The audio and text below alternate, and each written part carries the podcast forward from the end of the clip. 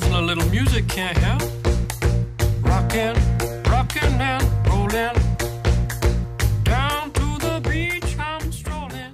Fala gurizada, tudo belezinha? Sejam muito bem-vindos a mais um Cóleras e Dragões. Esse é o nosso episódio de número 55 e eu sou seu host Zé Vitor Schneid.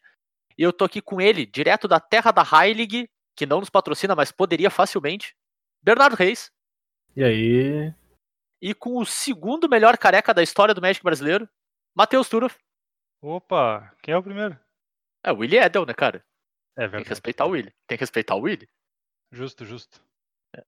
E hoje é dia 27 de fevereiro de 2021. A gente deu uma, um break na semana passada por. Na verdade, a gente deu um break por motivos técnicos, porque a gente tinha um plano pra semana passada, deu errado. Falhou. Perdemos. Acabou perdendo, perdemos as ganhas. A gente acabou não tendo episódio semana passada, mas voltamos a semana a todo vapor pra repercutir a notícia do carnaval, eu acho, né? Festas clandestinas pelo Brasil inteiro. Não, a notícia do carnaval é que baniram basicamente uma coleção de carta inteira, em tudo quanto é formato por aí. O equivalente a banir Time Spiral inteira. E a gente vai dar uma conversada sobre todos esses bans, as suas repercussões, o que, que eles representam em cada formato, por que, que cada carta foi banida, e um pouquinho do que, que a gente espera que aconteça com esses formatos também, agora que, que essas cartas não fazem mais parte da jogada, né? Tu vê, agora que eu fui me ligar, os caras resolveram lançar um anúncio de ban gigante no carnaval, né? No Os carnaval, né, são. Não tem consideração, né? Não, eles são É, espertos. eles, eles querem dar motivo pra festa, né, cara? É, ou, ou então É. pro cara tá na festa e não reclamar, tá ligado? Não reclamar, não perceber, né, cara? É. Exatamente. Mas então vamos começar a discorrer sobre o anúncio dos banimentos aí que saiu no dia 15 de fevereiro de 2021. Então faz aí que uma semana, quase duas semanas já.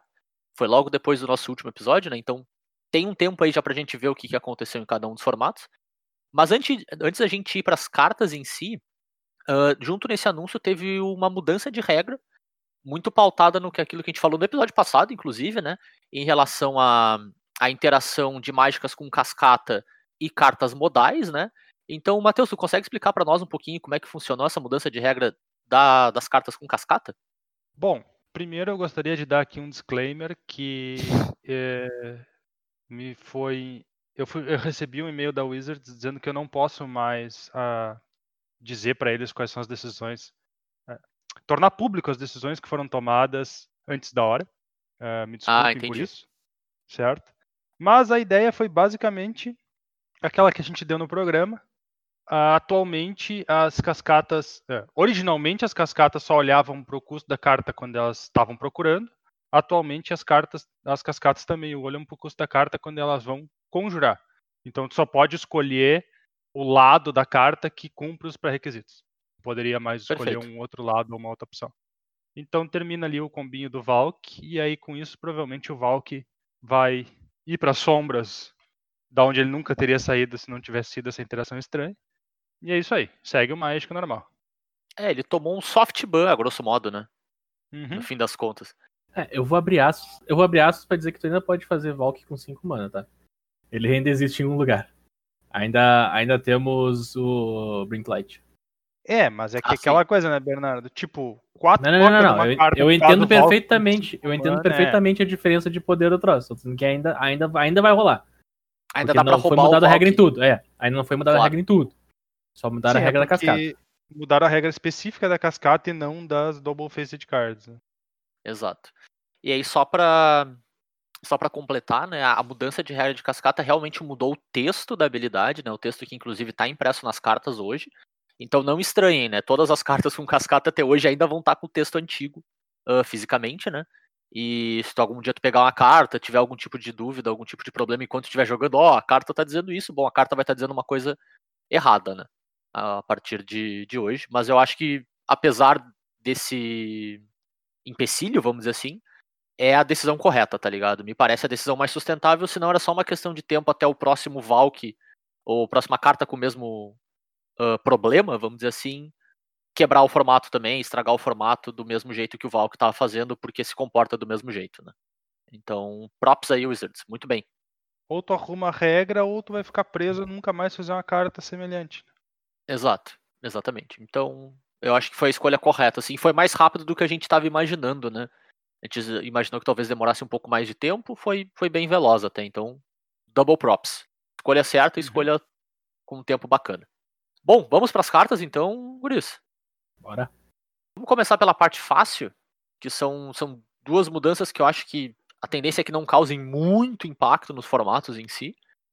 Então a primeira delas é que o Omnath foi banido no histórico de vez, mas ele já estava em suspensão, então no fim das contas ele só vai seguir sendo não podendo ser utilizado, né? Ele já estava na geladeira, vamos dizer assim. Ninguém podia usar e agora está de fato banido de vez, então não muda nada no formato, mas agora a gente tem a confirmação disso, né? E eu acho que agora tu recebe o wildcard caso tu tivesse craftado ele. Acho que é É, eu basicamente vou deixar aquela minha clássica reclamação que, que suspensão e banimento continuam não fazendo sentido. Pra mim não continua não fazendo sentido. Segue o baile. Cara, eu, eu, eu acho que faz, mas tudo bem. É tipo, é, eu, é isso. eu gosto de ver como toda vez que surge o assunto de suspensão, É. vocês dois têm exatamente a mesma frase guardadinha no bolso. A mesma opinião, né? É a mesma opinião. É, é, é que pra mim, tipo, como, como o formato é digital, tu suspender por um tempo e verificar o que acontece, pra mim faz completo sentido, assim, sabe? Só faz sentido no digital também. No físico, pra mim, não, não, não, não, não casa, vamos dizer assim, sabe? É, realmente. E a segunda mudança que, a grosso modo, já deve, talvez até já devesse ter acontecido, mas enfim, é que o Lurrus foi desbanido no Vintage, né? Que ele tinha sido banido lá antes da regra de Companion mudar. A regra de Companion mudou e talvez ele não, não seja mais tão dominante quanto ele foi na época que ele foi lançado, né? Então agora tu pode voltar a utilizar Lurrus no teu deck Vintage. Não que eu acho que isso vai fazer muita diferença. Tem deck que agora ganha o Lurrus de graça, basicamente. Tu bota ele no teu sideboard e imediatamente vira um deck de Lurrus. Mas ele deixa de ser algo extremamente pertinente pro teu plano de jogo. Não tem mais a jogada que era a jogada do Lurrus, né? Que era Black Lotus, Lurrus, Black Lotus, sabe? Tu basicamente ganhava ele de graça e a partir dali tu gerava valor às ganha. Hoje, com a mudança da regra, que tu tem que pagar as três manas para poder botar ele na tua mão para começo de conversa, né? A carta é bem menos poderosa no formato e se torna um custo real. ah, tu ter que botar ele no teu sideboard como teu companion ou ter que usar alguma carta no deck, como por exemplo um deck Faden da vida, assim. É, tipo, tendência- ele, ele se torna um custo de novo, porque antes ele também era, só que era irrisório, né? Era antes, o valor de- que ele, antes, é. o valor que ele gerava era irrisório com o custo que ele tinha. Então, tipo, ele volta como um custo. E, de Uhum. fato, diversos decks vão só colocar ele ali. E agora a gente vai ter que ver o que, que vai acontecer com o Luz, porque ele continua sendo uma carta muito forte. A Sim, carta não mudou, a carta, a carta continua sendo muito forte. Então a gente vai ter que ver Ah. se, o, se ele vai continuar aparecendo em vários decks só porque pode. Uhum. É, eu, eu acho assim, eu acho que o que vai acontecer é os decks que simplesmente podem colocar ele, não tem por que não colocar, sabe? E Coloque deck ele vai ser uma carta boa. Vai ser legal, só que o, o fato dele custar entre, entre muitas aspas seis manas, mesmo que parcelado, vai fazer com que ele apareça com uma por jogo, né? Não aparecer no metagame, mas aparecer nos jogos bem menos, né? Porque muito jogo vai ser decidido antes disso ser relevante. Então a tendência é que ele consiga ganhar uns jogos que talvez estivessem meio ruins pra ti. Ah, aquele jogo que todo mundo se gastou muito recurso, e todo mundo ficou muito ah, muito nas pernas, vamos dizer assim, muito nas cordas cedo. E aí talvez ele seja um mecanismo de tu conseguir voltar num jogo desses. Mas um jogo, entre muitas aspas, normal de vintage, a tendência é que ele acabe antes dele ser relevante, antes do Lurro ser relevante, né? Então eu acho que mesmo que ele, que ele tenha uma share do metagame razoável, eu acho que em termos de gameplay ele vai aparecer muito menos do que o número de decks que tem de Lurros no metagame vai te dizer de fato. É que Sabe? você tá esquecendo uma coisa, Zé. A gente tem os metagames regionais, né? E aqui no Sim, a gente bem sabe que o. Lurus, o, o Lurus tem que parcelar. E como todo bom brasileiro adora um parcelamento, o Lurus ia ser dominante aqui no Brasil. É verdade. Todo mundo sabe disso. Deck da Casas Bahia. Que também não patrocina a gente, mas poderia. Eu acho que o teste é se eles vão pegar e botar dead weight no deck de Lurros. Tipo, ah, agora eu tô usando Lurros, eu vou voltar a usar dead weight. Aí Sim. o cara tá se comprometendo com o Lurros mesmo. Com Lurros. Senão ele só tá botando Lurros pra fazer bonito. É, vai ser que nem o deck lá, o, o No Creatures, que usava a criatura que se importava com os tipos de criatura. É só porque pode. É. Só porque não faz diferença. Que eu acho, eu, eu diria que a tendência é que a maior parte dos decks se comporte desse jeito. E se tiver um ou outro deck que realmente se comprometa com luz, eu acho que não vai ser uma. É meu palpite, né? Não vai ser uma parcela relevante o suficiente do metagame para representar um problema.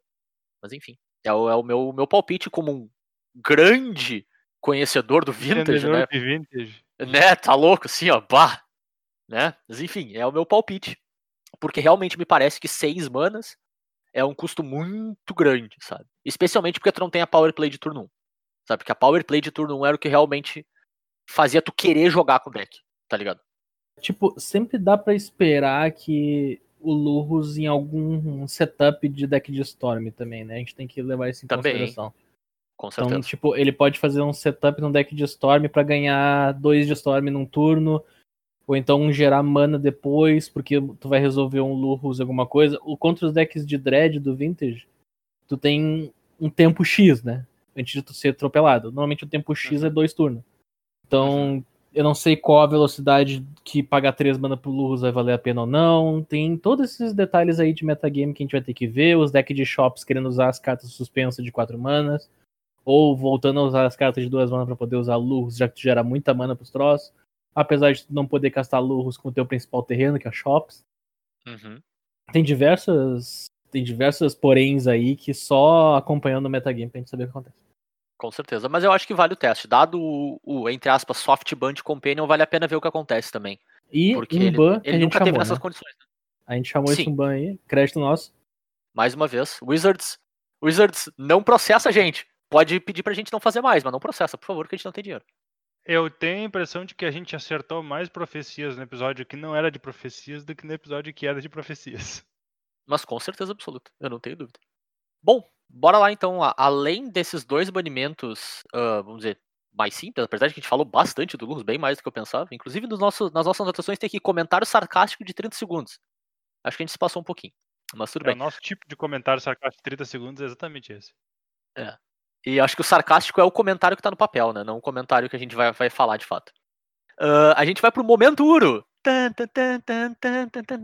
Bota uma vinheta aqui, Turo. Momento Uro, porque o Uro bailou em uma cacetada de coisa, né? Como a gente vem falando há muito tempo, o Uro é uma carta com design razoavelmente problemático, né? Peraí, peraí, peraí. Cara, sabe, pra mim o meme do Uro. Quer dizer, o, o banimento do Uro é basicamente aquele meme do. Ah, tu viu? Baniram o Uro. Aí o cara. Oh, no. Anyway. É, é. É, exato. E aí o Uro foi banido no histórico, no Pioneer e no Modern. Ele bailou em os três formatos eternos que a gente tem hoje. Eternos, pelo menos ah, do ponto de vista que não rotaciona, né? Apesar do histórico andar pra trás. O... Nos três formatos ah, eternos de menor power level, né? Que não, não consegue lidar com tanta facilidade com uma carta que a gente já falou diversas vezes aqui, né? Que ele tem problemas sérios de inevitabilidade. Então ele te dá um mecanismo de ganhar jogos ah, sozinho, certo? Ele, é- ele é totalmente inevitável, é o Thanos com a manopla. E, e pela estrutura da carta, né, de te rampar, ele te facilita chegar nisso e te dá vida, ele deixa muita estratégia que poderia ir por baixo dessa inevitabi- inevitabilidade, né, e te ganhar antes, ah, deixa um pouco em xeque essas estratégias, né. Então eu acho que já vai tarde, né, Guris? Cara, vai. Eu tenho, eu tenho dois comentários e um discurso sobre o ouro, posso? Por favor. Por favor. Qual, qual ordem que tu vai fazer? Vai ser primeiro os dois comentários, depois o discurso? Vai fa- fazer comentário, discurso, comentário? Cara, eu vou fazer comentário, discurso, comentário. Show. O ouro foi banido no histórico, não foi suspenso pra saber de data. Pra saber informação. Ele foi banido direto. Então pra Show. suspender? Beleza. Volta pro discurso do Uro. O Uro, todo mundo sabe. Todo mundo sabe. Tá ligado quando a gente fala aquelas falácias de não, todo mundo sabe que não é aplicável? Não, todo mundo sabia que o Uro era quebrado. No momento que a gente começou a ver ele em todos os decks. Todos os decks, todos os formatos, o estilo de jogo dele. Eles perceberam que Uhum. tu colocar card draw e alguma vantagem com alguma coisa que ganha vida é abusivo. E daí eles precisaram um Amanite pra confirmar. Porque eles precisavam da confirmação, né? Só pra ter certeza, né? Só pra ter certeza. E, cara, o Uro, todas as características do Uro eram relevantes. O fato dele ser uma criatura de três mana, o fato dele ir pro teu cemitério ser recorrente, o fato dele ir lacado do teu cemitério, ganhar três de vida, comprar carta, baixar terreno, tudo que ele fazia era relevante. Não tinha nada que ele fazia que era irrelevante, cara. Absolutamente. Até o ponto de tu sacrificar ele quando tu fazia era importante.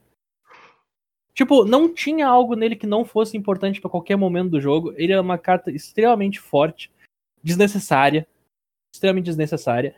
Foi tarde, foi tarde em quase tudo. Ele não foi no Legacy. Agora vem o meu Uhum. segundo comentário. Ele não foi banido no Legacy, porque ele saiu num no From Ele the vai Vault sair. agora e ele vai sair no From the Vault Lair. agora. From the Vault não, Secret Lair. é Secret Lair. Então tinha que ter um motivo pra ter ele em algum formato. Provável que ele vai embora no Legacy. Talvez não. Talvez sim, acho que vai. Porque o gameplay que ele gera não é alguma coisa muito agradável. E ele dava bailout. Eu não sei como traduzir essa, essa frase, essa palavra, bailout. Ele escapava muitos decks de vários formatos das, das partes negativas que eles possuíam. É, ele deixava os decks ser mais ganancioso, né? Ele, ele Isso, era tipo- a cartinha do, do saia, saia de graça da cadeia, né? Exato. É, ah, exato, meu deck, meu deck exato. toma muito dano por causa que eu tenho que baixar muito choque lane de pé. Não tem problema, baixa um terreno a mais e ganha 3 de vida. Sabe? É, esse troço ele fazia com muita facilidade e tudo que ele te pedia é que tu ficasse jogando cartas. Sim. Que não é uma coisa meio difícil de se fazer quando você tá jogando Magic the Gathering, um jogo que seduz. E no Ele momento que tu vai descendo nos formatos, tu está no standard, que no- é, difí- é mais complicado ter carta no cemitério. Daí tu vai pro histórico, que já tem alguma quantidade de cartas que vai pro cemitério com maior frequência. Tu vai pro Pioneer, já aumentou a power level. Tu chega no Modern, que tem Fatland, Aí, e aí o, aí o Urus já, já foi pra dentro, volta, maratona, já fez o que queria. A gente, ele ficou mais tempo do que deveria, e ele tá ficando ainda mais tempo do que deveria. Talvez o certo seria sair um aviso dizendo gurizada, o Uro nunca existiu, é só um delírio coletivo. Então, pra felicidade de muito e tristeza de poucas pessoas que tinham um Urus Foil, o Uro foi bonito. Ah, mas vamos ser honestos, né? Essa dava pra ver chegando, né? Dá, Dá. de longe. Tipo, se tu era o cara do Urufoil e tu não te livrou do Urufoil uns dois meses atrás, é porque tu queria Mas é aquela, cara. tirar fotinho e botar no Al- Instagram. Alguém ia morrer com o Ouro Foil. Alguém ia? Alguém ia morrer com o Alguém ia, eu não queria que fosse eu, tá ligado? É isso, simples assim. Mas tudo bem. Só pra fazer um comentário na parte do Legacy, eu discordo um pouco do Bernardo. Eu concordo na- no ponto de vista de gameplay, que o gameplay realmente não é uma coisa agradável. Ah, eu acho até pra quem tá jogando com deck, é tipo meio Blair, é tipo qualquer coisa, sabe? Não parece divertido tu tá jogando com, com ele, mas enfim, é Pare- poderoso. parece que tu tá fazendo Isso é feijão com arroz que funciona bem demais. É, é, exato. É Tu o feijão o arroz feijão, gourmet. Aí tu prova o feijão e tu pensa, bah, eu caprichei nesse tempero, hein, tia, É, é, é o arroz, é o arroz com feijão gourmet, cara. Sim. Mas ah, a gente vai falar depois dos banimentos do Legacy especificamente, né? Mas uma das cartas que foi banida no formato também é o Oco, né? Que ainda tava válido no Legacy. Eu acho que vale a pena fazer o teste primeiro, tá ligado? Pode ser que até que ele venha a ser banido no, no Legacy também, caso Uro, né? Mas eu acho que vale a pena ver o que acontece com essa base de deck UG ah, sem o Oco e sem uma das outras cartas que a gente vai falar mais tarde, assim. Então, pode ser. Não, não tô dizendo que eu não acho que ele vai nunca vai ser banido, pode ser que ele venha a ser, mas em teoria, né, o Legacy deveria ser um formato capaz de lidar, mesmo com esse valor todo que ele gera, né? Pela É, própria abrangência de power level, né? Mas vamos ver o que acontece tem um agora. formato que tem chance, é o Legacy. Sim, Por outro lado, o Legacy é um formato muito estranho. É. Onde os decks não são exatamente feitos pra ganhar de alguém que tá que tem mais do que 20 de vida. Eu, gostei da parte que o Turo falou. Se tem um formato que tem chance é o Legacy. Tipo, os formatos estão brigando contra o Uro, tá ligado? e o Legacy É, talvez é. tenha chance. Mas é, não, é, não deixa de ser, né? Ele, ele tá subindo de categoria. Ele tava no meio médio, daí no peso médio. Agora Quem ele tá no peso ao pesado. Uro, tá ligado? É Eu, tô- eu, eu vejo ele como a torrezinha do Mortal Kombat, sabe? Ele vem e destrói o T2. Aí ele destrói o histórico. E assim ele vai indo, sabe? Aí vai chegando lá no Goro, no Shansung, e aí quando vê ele cai. Ou não, quando vê ele zera É. o jogo. Here comes a new challenger, né, cara? Mas é isso, então. Uro se foi. Vamos ver o que acontece agora com esses três formatos sem esse- essa ferramenta de inevitabilidade, né? Que se tornou, como o Bernardo falou, presente em muito mais deck do que devia, vamos dizer assim. Porque tudo bem, tu tem um deck de Uro, o problema é quando todos os decks são decks de Uro, quase. Então, vamos ver o que acontece, né? A tendência é que decks que conseguem ir por baixo dessas estratégias eh, de, de gerar valor consigam ter muito mais espaço agora e potencialmente até colocar essas estratégias em xeque mesmo, né? Uhum. É isso, eu acho duro, né, Guris? Hum. É.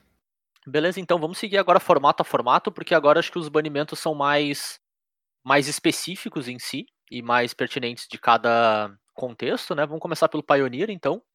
Primeiro a gente tem a- o, o banimento de duas criaturas do deck de All Spells, que é o Balustrade Spy e o Undercity Informer, que acho que a gente não precisa perder, perder muito tempo dizendo aqui como exatamente a carta, mas a ideia é que as duas cartas são capazes de automaticamente milar o teu deck inteiro.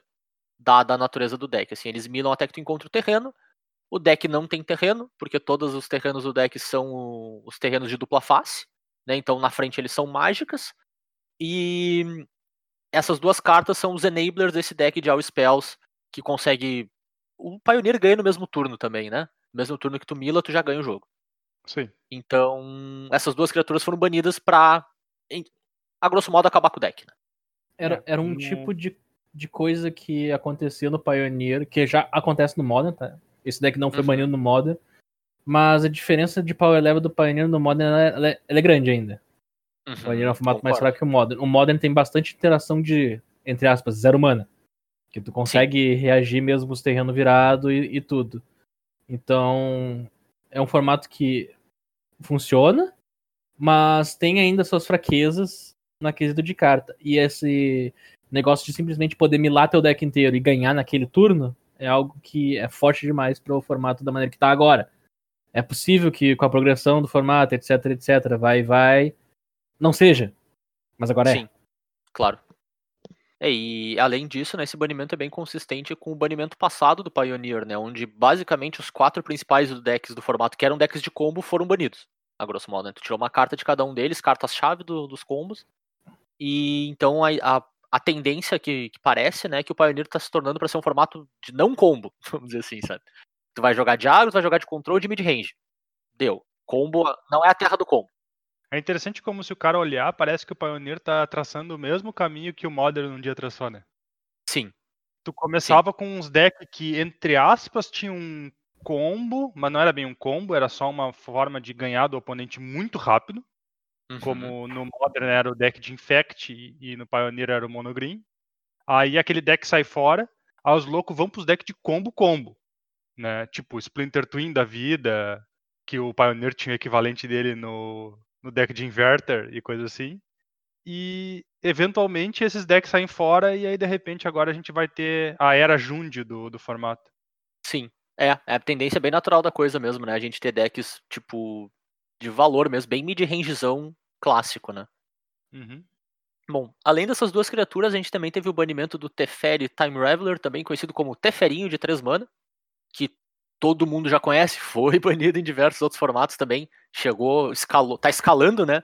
A mesma Gauntlet do Uro, tá um step atrás, mas ainda assim, já foi banido no Standard, foi banido no, no Histórico, agora tá sendo banido no Pioneer, pelos mesmos motivos, a grosso modo, né? Porque ele permite que esses decks, ah, o WX, ah, jogar sem interação do oponente no seu turno, e aí, dependendo do que tu tá fazendo, isso é extremamente poderoso, né? Seja o que for, tu conseguir locar teu oponente de interagir com o teu plano é algo bem forte, assim. Além de ser uma carta que consegue interagir com o board de maneira razoável, e, enfim, é o Teferinho como a gente conhece ele já, né? Velho e bom Teferinho Nervoser.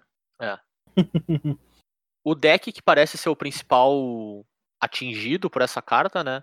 É o glorioso e amado Niv to Light Five Color, que hoje é um dos. Quer dizer, até o banimento, né? Era um dos decks mais presentes no formato.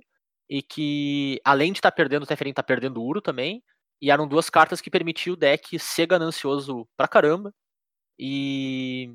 E não sofrer com isso, né? Não pagar o custo da ganância, vamos dizer assim. Tu, como o Bernardo falou antes, Ah, com o Uro, é. baixar. Vocês me perguntaram esses dias quais tipos de deck podiam predar em cima do Niv to Light, né? Hum. Do de sim, a gente fez isso. É, a gente tava fazendo isso no, no off-topic, né? É, ah, então, um dos decks que, que preda nesse tipo de, de tipo de jogo que o deck faz é o deck de espíritos. Que joga no Uhum, claro. flash não sabendo o que tu faz. E daí o Teferi dizia não. Pá, é verdade. É, faz Ó, completo sentido. É. É. O Espíritos é. É. um deck que bate imediatamente com esse tipo de deck. Claro. Porque ele, ele, ele o pressiona. Teferi e perdendo o Uro, esse deck vai. Ele só tem mais uma carta que, vamos dizer assim, tira ele de apuros, que é o Omanat. Uhum. Então, Basicamente. agora ele, ele vai ter que correr atrás e suar a camisa pra pra continuar sendo um deck decente. Sim. E é o, o cenário que faz sentido pra esse tipo de deck, né? Já que tu quer ser ganancioso e jogar um, um leque de cartas aí extremamente poderosa, é normal que tu tenha que pagar com uma eventual consistência ou por ser predado antes de tu conseguir ficar estável no jogo, né? É, Então. no, no mundo ideal, o Five Color perde pra Mono Red, Mono White e Mono Green. Até pra Mono Black também, que é um deck Pode bom no Pioneer. né? resto todo, se for o caso, mas deveria Sim. perder pra esses aí. Claro. E seguindo a consistência de cartas que vem subindo o Gauntlet aí, né? A gente tem o banimento da Wilderness Reclamation também no Pioneer. Pelos mesmos motivos que ela foi banida no, no Standard, pelos mesmos motivos que ela foi banida no Histórico, por ser uma carta que dá um play pattern repetitivo, ah, que é um play pattern um pouco desagradável de jogar. Aqui ela sofreu um pouco de, de um banimento preventivo, quase, né? Isso inclusive tá anúncio que a Wizards fez. Que provavelmente o deck de Reclamation, né? te- a versão que tem hoje no. tinha no Pioneer, né? É a versão Temur. Também tá perdendo o Uro por consequência, né? Seria o próximo melhor deck, né? Que é muito parecido com o deck standard que a gente tinha um tempo atrás, que ganhava com o Expansion Explosion, né? Fazia uma quantidade exorbitantemente grande de mana e explodia a cara do oponente. Que parece um plano muito legal, diga-se passagem. Mas sem o Teferinho para deixar um deck de Reclamation em xeque, né? Por, por não permitir que o teu oponente jogue ah, com facilidade com aquelas manas extras que ele tinha, né? Ah, provavelmente o deck de Reclamation ia correr solto, ia ser o maior share do metagame e eventualmente ia ter que ser banido também por pelos mesmos motivos. Então esse banimento é até um banimento de consistência, né? Como os formatos anteriores, que basicamente tinha uma estrutura de interação, pelo menos, né? Muito similar com o, com o Pioneer. Ele foi banido também, porque provavelmente ia correr solto, assim como correu solto no Standard e no Histórico. Então, eu acho que é um bom banimento preventivo. Eu normalmente não sou muito fã, mas eu acho que aqui faz bastante sentido, porque a gente já viu, entre muitas aspas, esses mesmos formatos e o problema que essa carta causa lá, né? É, e tu tem um aspecto positivo no banimento preventivo. Ele é melhor do que o banimento posterior, né? Porque Uhum.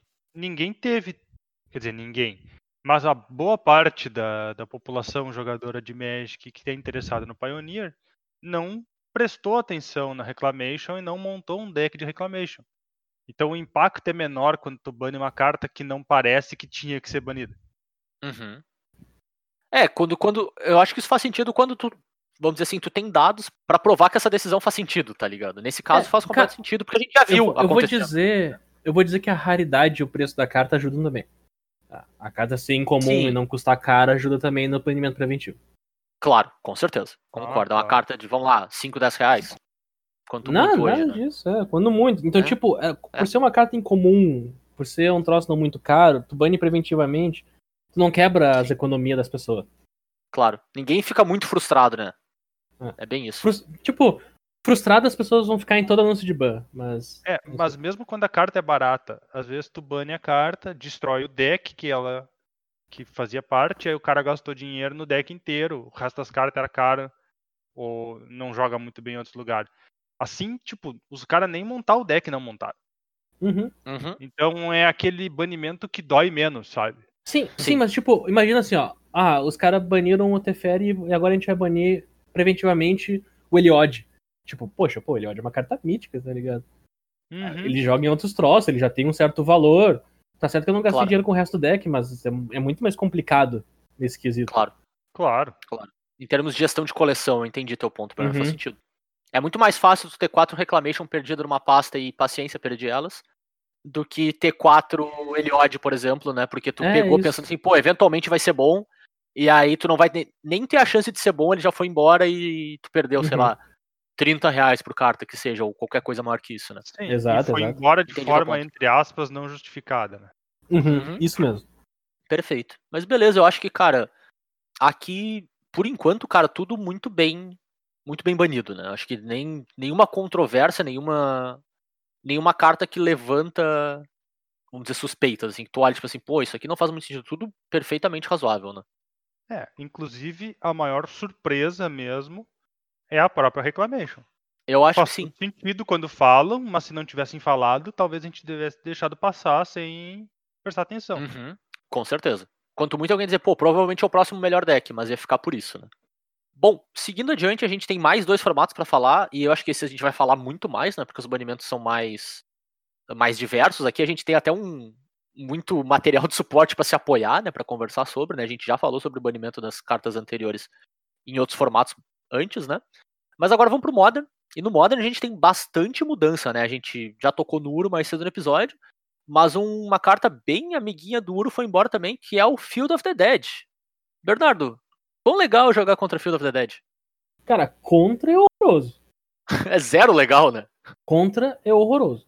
Simples assim. Então vamos lá, né? Field of the Dead, terreno que entra em jogo virado, fase incolor. E toda vez que um terreno entra no campo de batalha, se tu controla sete ou mais terrenos com nomes diferentes, tu faz uma ficha de zumbi 2-2. Cara, parece totalmente plausível, né? 7 é bastante coisa. Mas como a gente veio a perceber rapidamente no. Rapidamente não, até levou um pequeno tempo. Mas no Modern, sete nomes de terrenos não é tanta coisa assim quanto parece, né? Considerando que tu pode contar Floresta e Floresta Nevada como dois, É. e o próprio Field of the Dead é o terceiro, já estamos quase lá. Já tá começando a ficar fácil, né? E considerando que quando tu baixa uma FET, tu quase nunca vai ter outro com o mesmo nome que ela. Uhum. E tu pode, dependendo do momento do jogo, buscar a Shockland com um nome diferente das, das que tu já tem também. É. Então, É, bem a- mais fácil do que parecia, assim.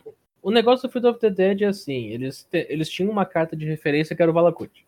O Uhum. Valakut, ele te exige seis montanhas pra te começar a fazer o efeito, né? E eles Sim. julgaram que a, que a dificuldade do Valakut era na quantidade de terrenos e não no tipo. Eles não, eles Uhum. julgaram que a maior Claro. dificuldade era a quantidade de terrenos que você tinha que ter em campo, e não o tipo dos terrenos que você tinha que ter em campo. Então, no momento que eles fizeram uma carta incolor, eles acharam que eles podiam botar a mesma restrição. A gente ia botar seis terrenos de- a mais, né? O, o negócio mais seis. Só que a gente ia exigir te- nomes diferentes. A questão é que o problema do Valakut, na verdade, realmente era o tipo montanha. Pois não é. a quantidade de terrenos que tu coloca em campo. Tem diversas maneiras de rampar, o primeiro voltar e tentar ir. Tem agora os bichos que saíram recentemente, que tu vai baixar terreno a mais. Inclusive um que faz tuas manas era tudo de qualquer cor, então ele sem color era, era irrelevante, né? diferente. Exato. Então, assim, ó, eles acharam que o problema era um, o problema na verdade era outro. Talvez, se o, o Field of the Dead dissesse que tu precisa de sete outros terrenos, então ele mais sete, ele fosse. Ele não tivesse sido banido no standard, talvez. Mas ainda assim, Sim. no Modern. Mas, tipo, aí eu tô tentando arrumar uma carta, botando alguns detalhes que não precisa. A carta realmente era forte demais, ela é forte demais.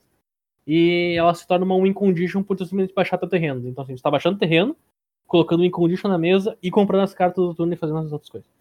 Sim. Ele se e aí, torna. é, como é que eu posso dizer? Colateral. E aí, quando É. o teu win condition é colateral ao teu plano de jogo, realmente. Fora que tu pode fazer turbo. Turbo Field of Turbo the Dead. Field, né? É. Além Então, disso, tipo, ele funcionava como. Ele funcionava como uma, um plano B, quase, né?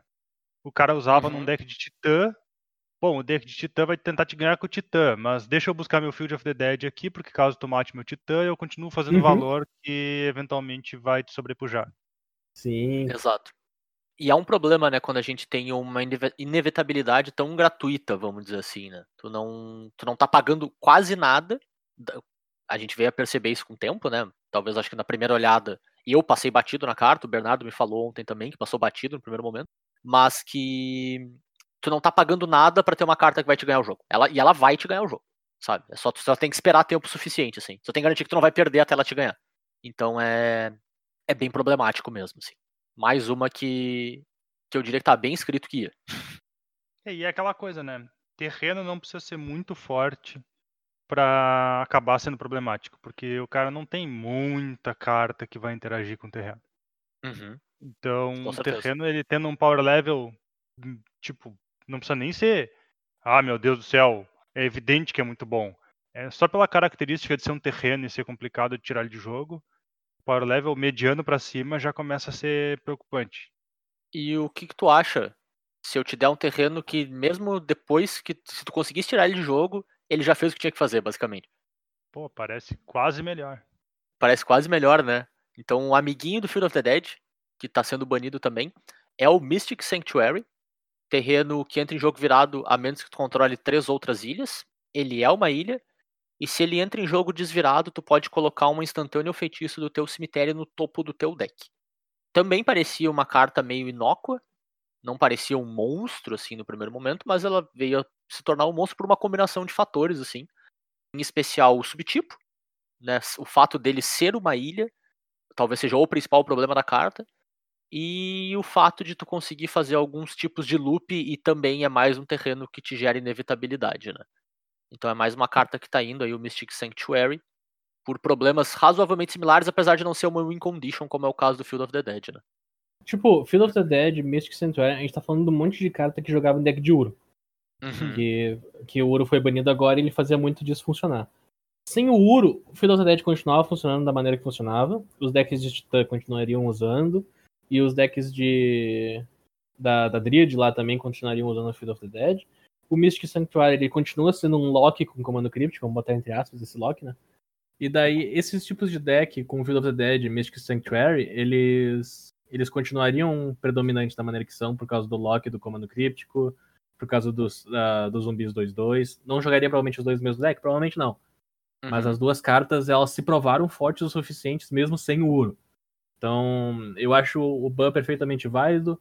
Mystic Sanctuary, o problema dele é ser uma ilha. Se ele não fosse Uhum. uma ilha e exigisse um land drop, aí a gente estaria conversando. Mas como tu tutora ele instantaneamente, com uma Fat Land, coloca em campo, e tudo que tu precisa fazer é controlar ilhas, oh não. Oh, What a problem. Anyway. Anyway, então é isso aí, cara. Eu acho os bans justificados. Eu fico triste por causa do Field of the Dead, porque eu gostava muito do deck de, de Titã com Dryad e Azusa e esse troço. Ainda gosto. Os decks de, Uhum. decks de, de Primal Titan em geral. Ah, eu entendo perfeitamente o Dead sendo banido. Eu também gosto da ideia que a gente pode voltar pra Valakut porque tem um monte de montanhas novas. O que É então não, não, não fico tão triste assim. Além de- de ter a Dryad, que faz tudo ser montanha também. Então tamo aí, né, cara? Já podemos voltar pro Valakut, ser feliz lá. Não tem mais Seed of the Dead. Mystic Sanctuary se foi, Uro se foi. O mundo é um lugar bom de novo. Não, pera, não vamos exagerar. Mas é aquela, né? Eu acho que essas duas cartas elas exemplificam, né, que às vezes um uma pequeno valorzinho adicionado numa coisa que tu vai estar fazendo de qualquer maneira, né? Que é baixar terreno, pode passar do limite, né? É muito difícil de tu achar esse balanço de maneira adequada, né? Muitas Uhum. vezes eles ficam inúteis, tipo, a carta não vai servir pra nada, e muitas vezes passa do limite com facilidade, né? Então é. Esse balanço é bem complicado, assim. É legal que eles estão proativamente resolvendo, né? E tirando as cartas do formato, mas é um balanço que tem que ter muito cuidado, assim. Que é muito gratuito, né? Não é fácil fazer land. Definitivamente. Bom, próxima carta banida, então, a gente tem o Simeon Spirit Guide. 3 manas, 2-2. GG. Muito forte, não pode. Mas ele tem um efeito muito muito curioso, né? Que tu pode exilar ele da tua mão pra fazer uma mana vermelha. Curioso, o que que isso faz? Cara, então, o Turo acabou de dizer que era muito difícil fazer land. Os caras tentando fazer uma land numa criatura. É muito difícil, de fato. É verdade. Tem o Dria de Arbor, cara. Dria de Arbor é um baita exemplo. Além de uma criatura. Próximo ban. Opa. Você ouviu aqui primeiro. Mas o. Ah, ô, O meu, Siemens dia de Arbor não precisa tomar ban, meu. Tu dá uma full nela e já era. Errado em muitos Ai. sentidos, Turo. Mas o Simeon Spirit Guide talvez fosse. Eu acho que o último grande enabler de deck sujo que a gente tinha no formato, né? Ah, a gente sempre fala isso até aparecer o próximo. Até apareceu o Tipo, próximo. Não precisa, não precisa aparecer o próximo, a gente pode simplesmente descobrir o próximo, porque ele tava aí o tempo todo. É, isso é verdade. Mas É, o, se ele o- tava aí o tempo todo é porque ele era pior que o Spirit Guide. né? Cara, Exato. ele tava aí o tempo todo, só você não viu. Só você não viu. A música não deixa mentir. Mas o que, que o Spirit Guide faz? Ele basicamente te permite ter uma mana a mais do que tu devia. Né? Ou mais mana se tiver mais Spirit Guides na tua mão. Isso faz com que decks que tentam te ganhar com uma combinação pequena de cartas, mas muito específica, consiga te ganhar antes do que devia. Então tem uma série de exemplos aí, Neoform da vida, o próprio deck de Storm menos um pouco, mas os decks de Griselbrand, que tentam reanimar Griselbrand, podiam reanimar mais cedo no jogo, enfim. Ele basicamente te permite fazer isso antes e, por consequência, faz com que teu oponente tenha menos janelas para responder o que tu tá fazendo. E, cara, dessas cartas que são ou muito baratas ou que geram muita mana uh, pro, pra quantidade de carta que tu gasta, né? Eu acho que é o último que sobrou. Agora a gente tem os rituais de duas manas, né? Que fazem três. Então, tipo, tu tá gastando uma carta para fazer uma mana a mais, mas tu tem que ter duas de investimento inicial. O que é bastante coisa, né? Te exige, em teoria, pelo menos o turno 2. E. E tem o outro, o último ritual de uma mana que eu lembro. É o que tu ainda tem que sacrificar uma criatura junto. Então, beleza, tu, tu tá ficando duas manas positivo, mas tu tem que gastar uma carta a mais, né? Então o custo é bem maior. Então, o que eu lembro, pelo menos, Spirit Guide é o último que o custo é muito baixo pra te ficar mana positivo. É, ele não era. Ele não era uma carta de deck honesto. Vamos colocar Não. assim. Nem um pouco. Ele era uma carta de deck que queria jogar um Magic diferente do teu. Então é isso aí, ele bailou. Algumas pessoas vão sentir falta, a maior parte não. E é vida que segue. Vida que segue, exato. E tipo, ele não. Ah, o banimento dele não mata nenhum desses decks. Só torna esses decks menos velozes. Não deixa, não torna nem menos. Não mata, mas a chata, né? A chata, sim, deixa, tipo assim, tu não vai conseguir ganhar turno 1, turno 2, que talvez fosse o motivo do teu deck existir pra começo de conversa, né? Talvez o teu deck tendo que ganhar turno 3 não seja bom o suficiente. Agora, que é realmente isso, tu tá jogando outra coisa. Não é, definitivamente não é o Magic como Richard Garfield intended. Falando em Magic não como Richard Garfield intended, né? O deck sujo em si da vez, e realmente deck que tá jogando não Magic, é o deck de Tibalt Trickery. E Tibalt Trickery tá banido também no Modern, né? A carta que a recém saiu em Count High em duas manas, ela anula a mágica. Eu não lembro nem do texto dela direito, porque eu sei que o que ela faz é muito É. estranho. Deixa- Ela anula uma mágica. Ela anula. Cascateia, entre aspas, até a próxima mágica que tem um nome diferente da mágica que tu anulou. Exato, Não, são não, não, duas vamos- manas, não, não. uma e uma vermelha. Vamos por partes, Anula- vamos, vamos É. respeitar. Vai Vamos por lá. partes. Porque essa, essa carta é incrivelmente estranha. Vamos lá, Tibalt Trickery, uma e uma vermelha instantânea. Anula a mágica alvo. Counter spell vermelha. Show. É Bernardo. Is this a win Hum. condition? Extensão em condition. Depois disso, escolha um, dois ou três aleatoriamente. O número, né? Um, dois ou três. O controlador da mágica anulada mila aquela quantidade de cartas, então um, dois ou três, e depois exila cartas do topo do, da- do próprio Grimório até encontrar uma non-land card com um nome diferente da mágica anulada. Então vamos lá, vamos devagar. Anulei a mágica X, o dono da mágica mila uma, duas ou três, e depois vai revelando, vai revelando, vai revelando até achar algo com nome diferente. Então ele, po ele pode jogar aquela mágica sem pagar seu custo de mana e coloca as cartas exiladas no fundo do deck em ordem aleatória. Na primeira olhada parece ruim, porque tu tá anulando uma mágica do, do oponente e dando outra mágica pra ele no lugar. Não vai ser a mesma mágica, então eventualmente tu tá dando uma mágica pior pra ele, né? Se aquela é a win condition dele. Mas o que fez a carta ser banida é uma interaçãozinha estranha que tu pode fazer, né, Matheus? Pois é, Explica então. pra nós. A carta tinha uma interação muito interessante com cascata, e aí já temos o segundo crime de cascata nesse ano. É cascata ama demais, né, cara? É, exato. O que que acontecia? Bom, ele era uma carta de duas manas. A maior parte dos decks com cascata, eles vão querer cartas de custo baixo para combar, porque tu pode garantir que tu não tem outras cartas no teu deck para acertar. Ele era a única carta de duas manas do deck, e ele usava uma carta de três mana com cascata, e só aquela carta de três mana com cascata, no deck inteiro. Então, quando tu conjurava aquela carta de três mana com cascata, era certo que tu acertava o Tibalt Trickery. Não tinha como ser diferente. Beleza. Até aí tudo bem. Tu, tu tá pagando três mana pra anular a mágica do cara. Não, porque a cascata faz tu jogar a mágica que tu acerta na cascata antes da mágica de cascata resolver. Então a Uhum. mágica de cascata ainda tá na pilha. O que que permitia tu dar o alvo do teu Tibalt Trickery na tua mágica de cascata. Tá, então eu tô pagando três mana pra anular minha mágica. Exato, tu anulava a tua própria mágica de propósito. Só Certo. que o resto do teu deck era só a mágica de cascata que tu usou pra acertar a Tibalt Trickery e alguma mágica gigante que tu queria pra ganhar o jogo. É, geralmente é Miracle. Porque Miracle é bom castado. É, exato. Então o que acontecia? Era garantido que tu ia acertar o Emrakul. O Emrakul entrava em jogo conjurado ainda, tu até ganhava o turno extra, como se não bastasse. E show. GG. Tá, mas e se eu não acertar o Miracle? Não tem como tu não acertar o Emrakul. Teu deck era só isso. Então tu tá me dizendo que o deck era, vamos lá, quatro da mágica com cascata, provavelmente, porque eu quero comprar ela. Se eu não comprar ela, eu não faço Sim. nada. Sim. Oito. Ah, Oito na mágica cascata. oito mágica com cascata, beleza. Ah, alguma quantidade de Tibalt Trickery? Um, provavelmente. Geralmente um. Um, né?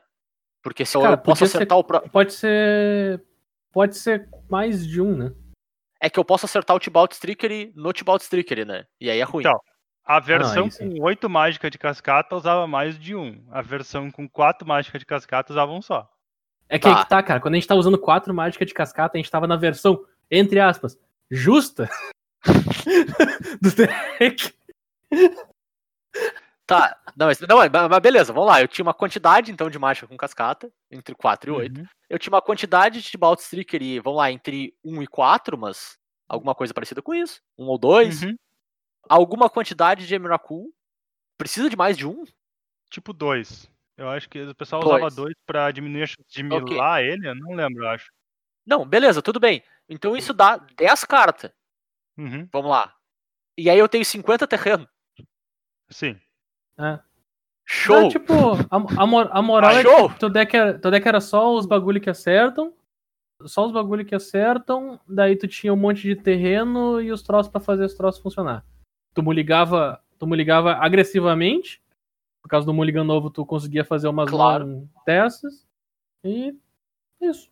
Então era só isso. Eu basicamente, tipo assim, meu, meu jogo era chegar no turno 3, conjurar esse troço, resolver o Emrakul, É. próximo jogo. Tu já viu, tu já viu o deck de de Neoform? Já. Então, é isso. Ou ele faz o que ele vai Show. fazer, ou ele perde. Show! Era, era tipo isso.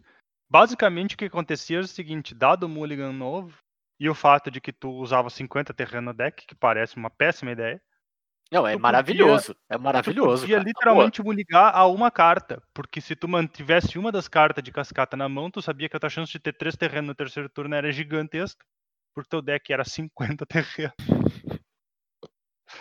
E é isso aí. Cara, quanto mais a gente conversa desse deck, mais triste eu tô ficando que ele foi banido.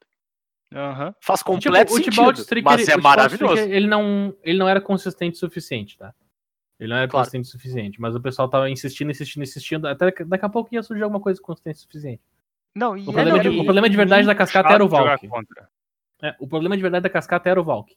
Sim. Mas é aquele negócio, Claro, Banir claro. o Stricker, cara, eu não entendo porque que eles não levaram o Neoform junto, se é o caso. Justo. Pode ser, Justo. pode ser. É que eu acho que o pessoal tava reclamando demais do Tricker e eles já aproveitaram. É, o, é, é o tipo Agora- de deck, né? A gente bota na- nessa, mesma, nessa mesma balada, né? Neoform, Grishol Brand, esse deck aqui. Esses decks eventualmente vão ganhar de ti sem que tu possa fazer nada sobre e não é legal, né? Não é legal mesmo. Como alguém que já jogou um tanto de Grishol Brand na vida, não é bacana pro, pro oponente, assim. E olha que Grishol Brand talvez seja a versão menos consistente possível desse tipo de deck. Porque o deckzinho que tem uns draw horroroso. É, o Crucial Brand pelo menos te dá trabalho, né? Esse deck É. era só tu conjurar uma mágica e ganhar. E ganhar, exato. Então é bem, bem idiota mesmo, assim. Eu fiquei fazendo esse papel de não entender o que tava acontecendo. O deck é engraçado, bizarro, mas é faz completo sentido ele não ele não tá disponível mais. Eu acho É, que deixa tem que deixa eu falar o- os terrenos, então. Templos, terreno que cicla, Field of the Dead,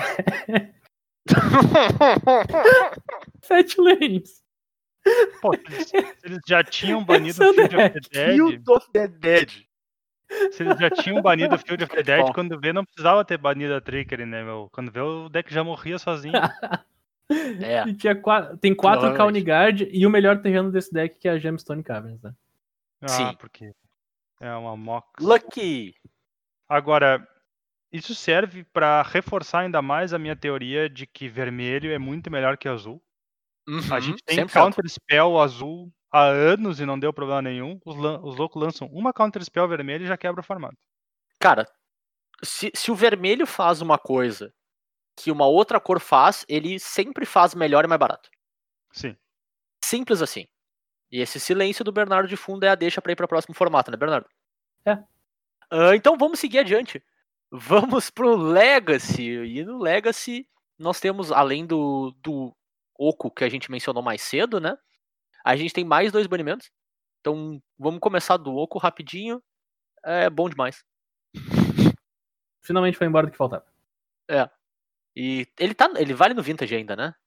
Uma pesquisa rápida no Google vai me responder isso. Por definição tem que valer, a gente só não sabe se ele é restrito. É. Mas acho que ele, que ele tá ok ainda no. Eu acho que ele não foi restrito, não. Não, legal no Vintage.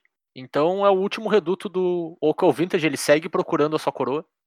Só sobrou o Vintage pra ti, Oco. Mas F Oco. Foi legal te conhecer. Próxima carta. world we're just living. Próxima carta, né? Acho que a gente não tem muito o que falar sobre o Oco. Oco é só bom. Não, a gente tem muito pra falar sobre o Oco, só que a gente já falou tanto que não vale a pena. Não vale a pena. Ah, A única coisa que a gente realmente tinha que falar sobre o Oco é que, como ele é um Planalto, um dia ele vai voltar. E provavelmente é ele vai ser uma mágica de 7 mana horrorosa pra compensar. É bem provável. É Pra bem fazer o contraste com o Tibalt? É isso aí, é tipo, tem que compensar. Tem que fazer um um oco que é todo pra baixo. Ele só não desce. tem como subir. Ele só desce.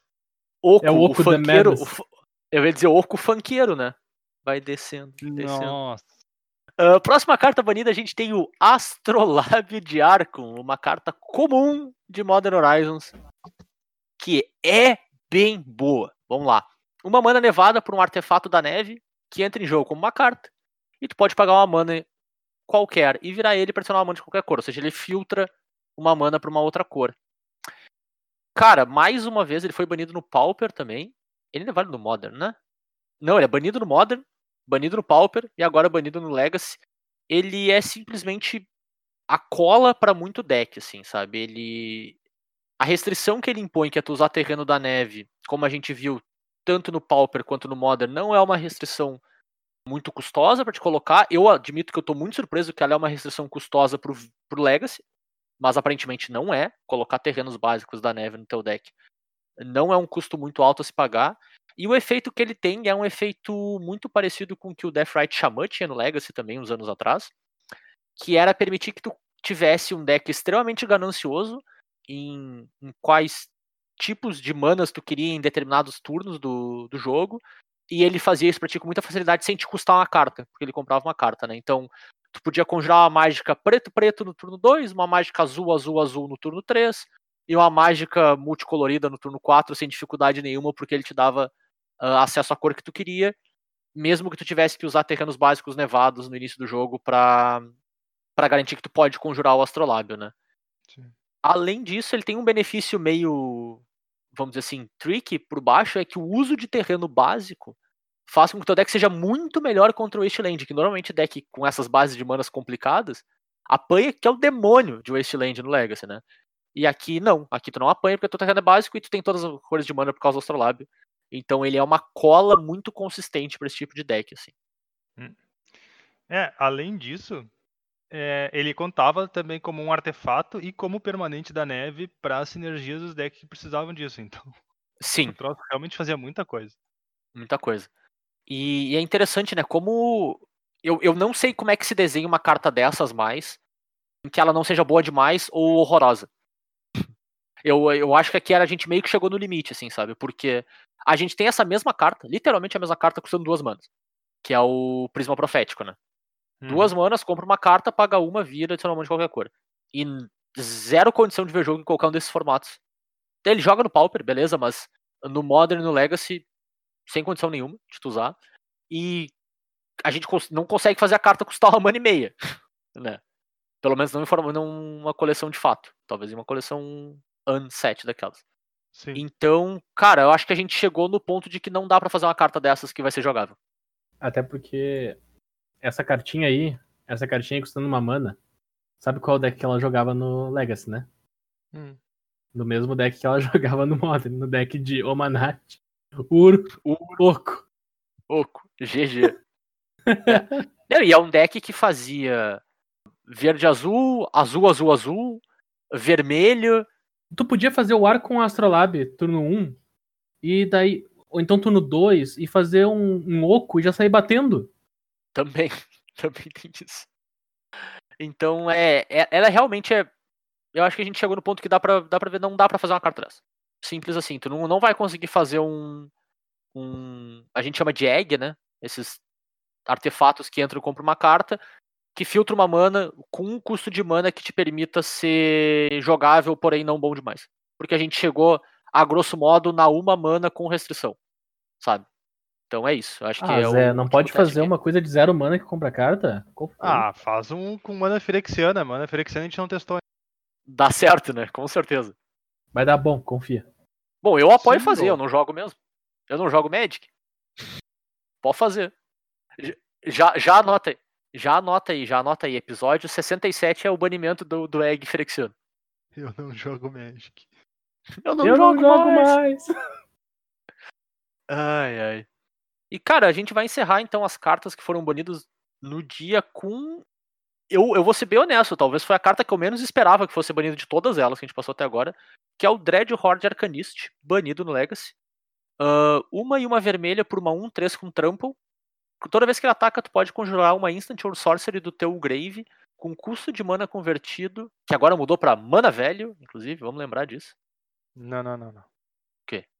Vai mudar, relaxa. Não, relaxa. não tá Vai mudando. Tá Vai mudando. mudar, Não, não. vai mudar. Não mudou, não. Tá mudando. Valor de aceita. mana. Valor de mana. Isso não aconteceu, tu teve um pesadelo. Pesadelo é outra carta, tudo. Quando ataca, tu pode conjurar uma Instant or Sorcery do teu cemitério com um custo de mana convertido menor ou igual ao poder do arcanista. Que é uma Que é carta uma que tava 1/3. vendo. Que é uma 1-3, exato. Ou seja, a grosso modo, se tu não fizer nada, ele pode conjurar mágicas de custo 1 ou 0 do teu grave ah, toda vez que ele ataca.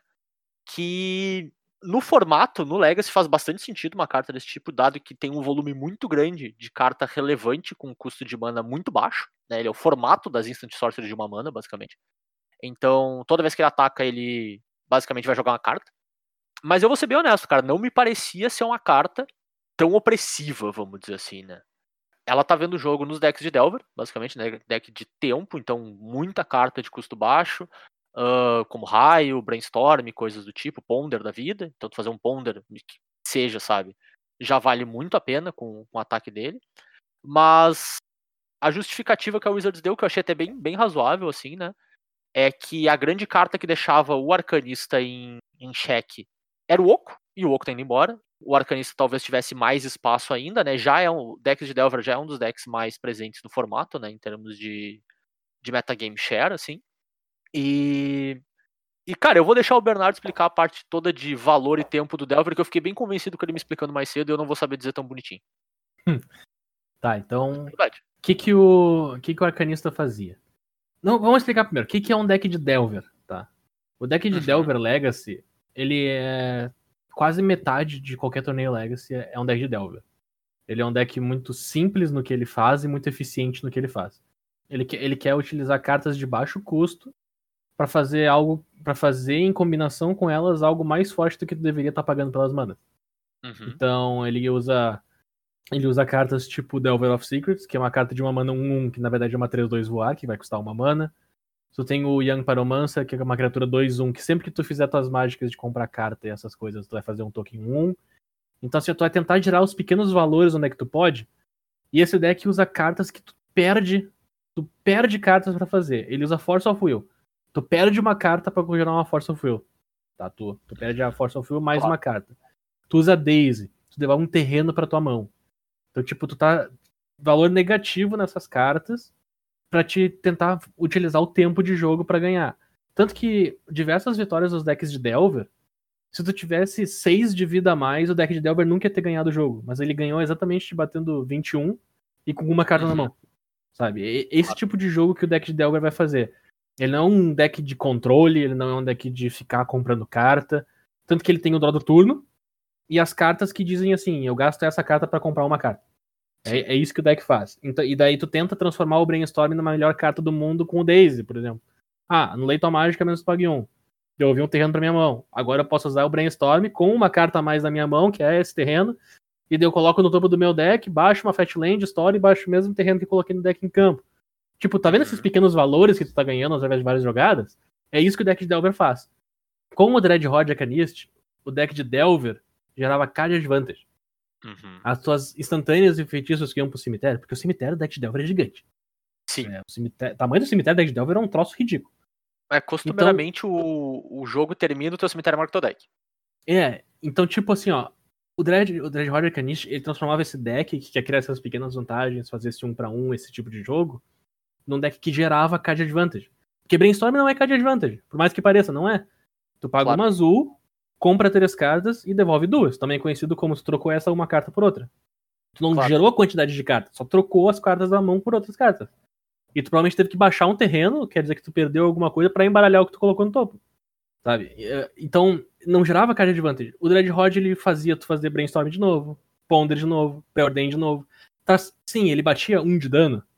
Batia um de dano. Ele nunca aumentava de poder. E não era um clock rápido. Mas ele gerava card advantage ao mesmo tempo que ele era uma criatura que atacava. E, Sim. e tu poder proteger ele era não gastar carta, porque se tu gastava uma carta pra proteger o Dreadhorde, tu ia recuperar no próximo ataque. Claro. Então, esse tipo de vantagem, de card advantage que o deck de tempo criava, começou a ficar muito forte pro que o Legacy faz, porque se o deck, sem girar card advantage, já era muito forte, imagina girando card advantage. Isso Sim. faz o deck de Delver ser muito acima da curva, e daí veio o banimento do Dreadhorde Canist. Claro. E, e é interessante, né? Eu, eu realmente não esperava, mas faz completo sentido. Tipo, era, é a carta que eu olhei pro anúncio de banimento e fiquei tipo assim, uau, não vi chegando, mas eu tô totalmente convencido que faz sentido também. Ah, ele te- segue uma pegada parecida com a do, do Reclamation também nesse sentido, né? Tirando o inimigo natural dele, da jogada, ele provavelmente se tornaria a coisa que ia predar o formato em breve, né? Então tu já dá um, uma agachada no deck, nesse caso não, não tá matando o deck, né? Porque o deck de Delver vai seguir firme e forte, mas vai se tornar a versão que o Bernardo falou mais cedo, uma versão mais honesta até do deck, né? A versão que realmente É, ele, vai gastar ele os recursos pra volta- ganhar de ti. ele volta a ser o Delver que a gente conhecia. Tanto que a gente Exato. às vezes comenta, cara, que é. Ah, eu tô jogando de. Eu tô jogando de. O W Control, quando tinha ainda os. os, os Companion antigo. E daí tu fazia aquela 3-2 que só exigia não ter criatura. Sim, Daí tu olhava, pô, tô jogando de W Control. Mas nesse jogo aqui eu vou jogar de Delver. Vou fazer meu bicho 3-2, vou proteger meu bicho 3-2 até tu morrer. A Sim, gente chama isso de jogar de já. Delver. É, a gente chama isso de jogar de Delver. Então, jogar de Delver é baixar minha win condition, que é aqui. Delver of Secrets. Ou então minha win condition é essa. A Young Paromancer. E tudo que eu fizer vai ser proteger esse troço enquanto tu morre. Sim. Não, não vai ser pra sempre. Vai ter, vai ter um tempo X e é isso aí. Exato. E é curioso, né, cara, que tipo, deck de Delver talvez seja um dos decks mais acessíveis do Legacy do ponto de vista financeiro, né? Então tem mais esse fator ahn, que faz o deck aparecer muito, né? Então, Sim, a, a entre parte que quebra o aspas- Legacy. A parte que quebra o Legacy é os terrenos. claro, tu chegou na exato. parte de ter o terreno, o deck de Delver é. É muito barato. É Detalhe. muito barato mesmo. Aham. Então, tipo, tu vai comprar os. te- Entre aspas, tu vai jogar Legacy, tu vai comprar os terrenos de qualquer modo, né? É isso, tu vai Uhum. usar em quase qualquer deck. Então, o deck de Delver é um dos decks de entry point do formato, né? Então, por consequência, ele já aparece muito, independente dele ser um deck dominante ou não.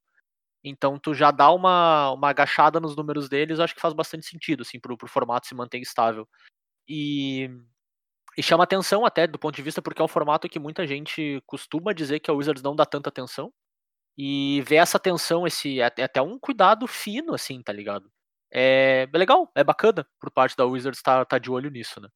Mas é isso então de cartas banidas, gurizes. A gente passou por toda essa lista grande de carta. Fazia, fazia um tempinho que não tinha um ban tão grande, tirando aquele ban do Standard, né? Que foi bem grande. Mas fazia tempo que a gente não via um ban que passava por um monte de formato numa tacada só, assim. E endereçando várias coisas dolorosas e endereçando alguns potenciais problemas que estariam por vir, né? Assim que tu removesse esse, essa primeira leva, vamos dizer assim, de carta, né? E tem dois pequenos tópicos aqui pra gente falar antes de pensar no que, que vai acontecer com esses formatos, né? Eu queria falar um pouquinho rapidinho sobre o que pra mim é a grande palavra do dia nesses banimentos, assim, a maior a coisa que a gente mais viu através deles, que pra mim é a inevitabilidade, assim, sabe? Parece algo que foi bem endereçado em todos os formatos. Em especial quando se trata de inevitabilidade com um custo muito baixo, assim. Vamos dar um exemplo de uma outra carta, assim, um, que a gente já viu em standards da vida, sabe? Um, o Gideon de 4 mana lá. Era uma carta de inevitabilidade também. Era a carta que, se ela, dado o tempo infinito, ela ia ganhar o jogo. Mas ela te exigia um custo de fato para te estar colocando aquilo em jogo, protegendo aquilo em jogo e levando o jogo pro ponto onde aquela carta se tornava inevitável, né? E tudo bem, eu acho que é uma estratégia de jogo perfeitamente plausível e que tem que existir pro jogo e pros formatos serem formatos saudáveis, né? Mas quando a inevitabilidade vem por um custo muito baixo, ou às vezes até por custo nenhum, né? Que te- literalmente está dentro do teu, do teu plano de jogo normal de baixar terrenos e conjurar mágicas, independente quase de quais elas sejam, assim, ela se torna algo muito opressivo pro formato, né? O formato não vai ter como lidar com aquilo. Então, me parece ser algo que tá embaixo do radar, assim, sabe? Foi bem endereçado nesse, nesse banimento, e se ele re- representar algum tipo de tendência pro futuro, né? Fiquem de olho nesse tipo de coisa também, quem tá construindo deck, montando deck. Se tu tá construindo um deck que tem essa característica, cara, presta atenção que talvez tu receba um banimento em breve, porque me parece algo que tá ah, bem visado, né? É tipo, as escolhas de Buzz, elas são elas aconteceram muitos bans. Uhum. É, a gente, a gente viu que foram muitos bans. E bans preventivos, o que a gente não via com frequência, porque o pessoal já não gosta de banir, né? Uhum. Então, o ban preventivo também já não era a melhor coisa. E esse negócio de inevitabilidade é cortar o espaço do design futuro. É isso? É é uma maneira Claro. de dizer. Sim. Tipo, tirar o, tirar o macaco do Modern. Cara, tem muitas coisas que eles provavelmente não fizeram por causa que tinha ele disponível. É tu Uhum. impedir design futuro por causa de carta. A Mox tá banida por causa disso, cara. A Mox tá banida 100% por causa de coisas que eles querem fazer que a Mox ia quebrar o troço. Porque ela foi banida, ela foi banida por culpa de outras cartas. Então ela vai ficar banida por causa das que nem existem ainda. Sim, ela é o enabler, né, cara? Ela é o enabler. Então, tipo, É, porque é- a palavra é inevitabilidade? É. Não é necessariamente mais é visível. Tipo, Uhum. as cartas vão sair e a gente não vai ficar pensando, pô, se aquela lá não tivesse banida, não sei o quê. Não, eles só puderam fazer por causa que tava. Exato. Então, Concordo. esse, esse é um do- dos quesitos do negócio. Inclusive, eu vou até aproveitar esse gancho para falar desses bans que a gente teve, né? Que são vários bans. Que é uma coisa que o pessoal da comunidade estava comentando fazia tempo, que queria que a Wizards só pegasse e tirasse o band-aid. Tipo, tira a droga do band-aid. Uhum. Bana, resolve, resolve o palavra censurada dos teus formatos. sabe? Resolve, resolve logo essa coisa, porque tá ruim, tá chato, ficar esperando meses pra vir o bando Oco no Standard. Daí espera meses e vem o bando Oco no Modern. Daí espera meses e, ah é, tem o Uro no Standard. Pô, é sacanagem, né? Por favor. Ô, Bernardo. Hum. Tu diria que a comunidade tava gritando, tem que mudar isso daí, tá ok? Meu senhor. Tá, alguém reporta o Zé de verdade. cara. É, não, a gente tá anunciando aqui, gurizada, o afastamento do Zé do podcast. Ele A está temporariamente, permanentemente. momento, vocês não vão mais ouvir ele. Então, quando o Bernardo terminar de fazer a, a explicação dele sobre os bans, eu vou fazer o encerramento, que nem aquele encerramento muito bom que eu já fiz antes. E é isso aí. Zé has left the building. Pois bem. Então a gente teve esses diversos bans, essa diversa quantidade de cartas banidas, porque a Wizards de fato puxou o band-aid. E por que, que a Wizards puxou o band-aid? Por que, que eu tô chamando a atenção disso? A gente não vê falar muito sobre o playtest da Wizards, o que acontece, o pessoal que circula por lá. Eu trago pra vocês aqui, frequentemente, porque eu vou atrás desse tipo de informação, que entrou gente, saiu gente, e, e a movimentação que tá acontecendo aqui lá o que, que é que acontece. Então, para trazer para vocês, recentemente a Wizards contratou mais uma galera que é dos jogadores, entre aspas, novos. Eles não contrataram velha guarda, eles contrataram pessoal novo. Então, eles trouxeram a Emma Hand, eles trouxeram o Oliver Chu. É, eu, eu falei a frase, mas foi o Ben Weiss também. Ben Weiss, dá para considerar ele como consideravelmente novo, ele não é tão antigo assim. Então, tipo, eles contrataram uma galera, mas do que tava jogando competitivo ativo. O Ben Weiss é um, é um ótimo jogador de Magic e, e designer de carta. Ele já sabia muito bem o que ele estava fazendo, então trazer ele pro time fazia muito sentido. E todo esse pessoal era muito adepto de, cara, a gente vai resolver tudo de uma vez só. Ah, mas vai parecer ridículo pra empresa, a gente não se importa. O que a gente se importa é com o jogo. A empresa vai sobreviver se ela tocar fogo, sei lá, no próprio prédio. Ela- então, assim, A lógica faz sentido, né?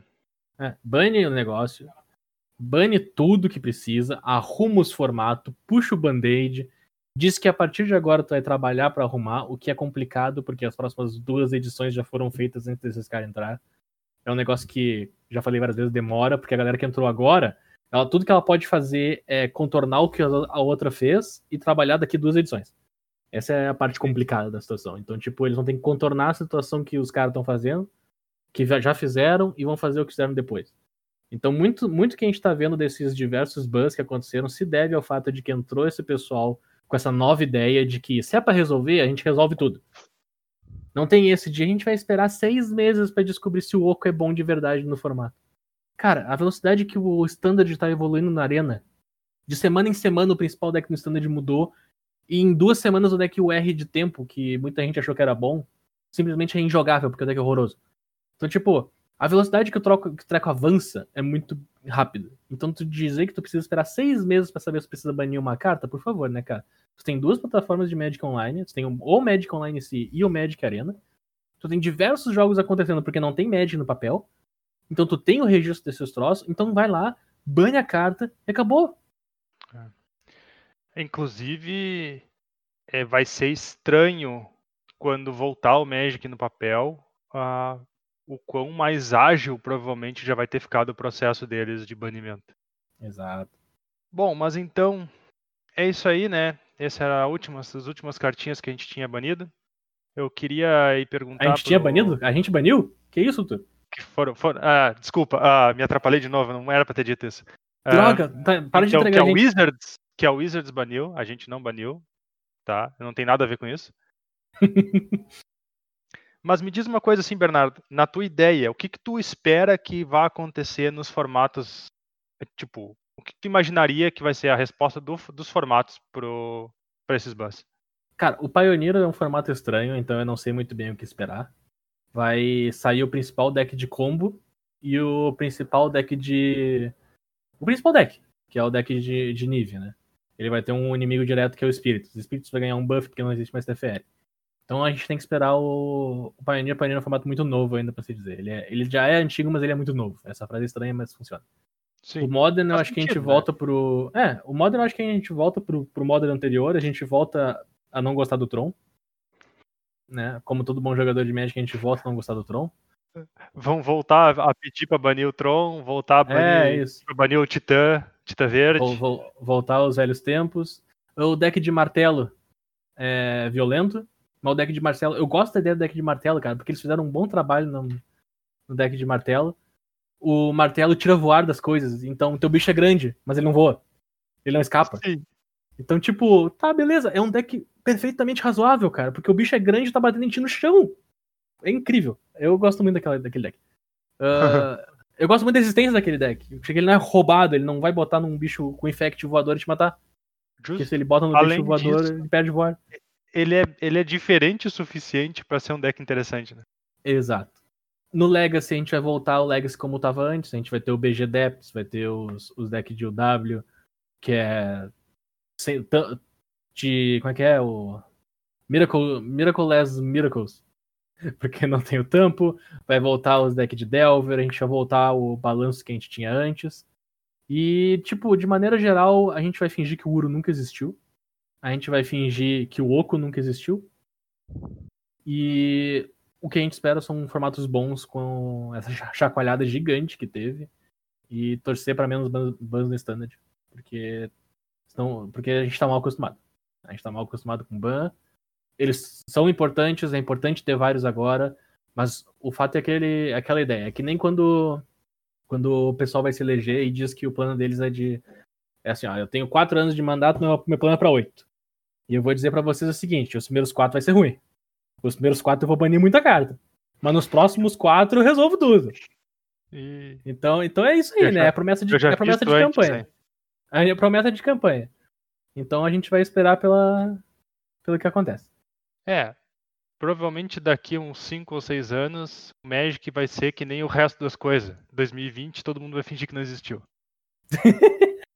É, é uma boa maneira de colocar, né? Ia ser, ia ser uma maneira razoável. Bom, eu vou ter que fazer o encerramento. Como é que era o encerramento que você fazia? Cara, eu vou, te- eu vou te ajudar com, com um pedaço. A gente, a gente tá numa rede social. Eu acho que Instagram é uma delas. E a gente tá nos agregadores. Que eu acho que a iTunes é um deles. E talvez no Spotify. E mais alguma coisa, Tur? Eu acho que era isso. É isso? Então tá perfeito. Gurizada, vocês podem, vocês podem nos encontrar lá, eu acho. Na verdade, eu torço pra isso. Porque se não, se não tiver, é complicado. Então, dá-lhe daí. Valeu, falou, gurizada. E até a semana que vem. Dá o tchau, Túlio. Falou, pessoal. Uro no Vasco!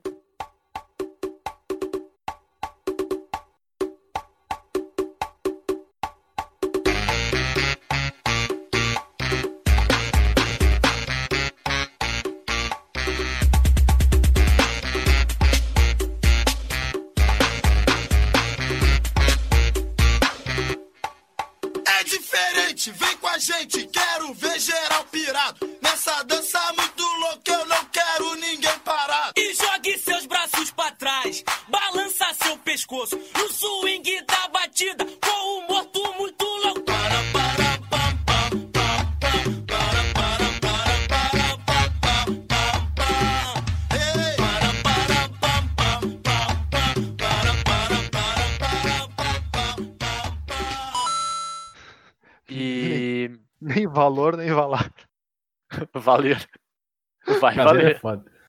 Bah, não, valer não, cara. É, mas nem valo, nem valua. Value. Ah, Alguém reporta o Zé, cara. porra, foi tudo que começou. Qual foi? Não, não, Zé, mas tu, Não, é não. o culpado. Não, o culpado Eu é o Bernardo, cara. Como a gente gosto sabe do da início do episódio, teoria o do culpado é o Bernardo. Bernardo. Não, eu gosto da teoria do Bernardo de que o culpado é o Zé. Mas, ô, ô Turo, ô Turo. Turo. Hum. Solta esses bichos que eles entraram em campo nesse turno, hein? Larga essas cartas, Turo. Bota esses bichos na mesa de novo que eles entraram agora. Ah, meu, melhor cena. Ô Turo, Turo, solta essas cartas. Tá, enfim, vamos lá.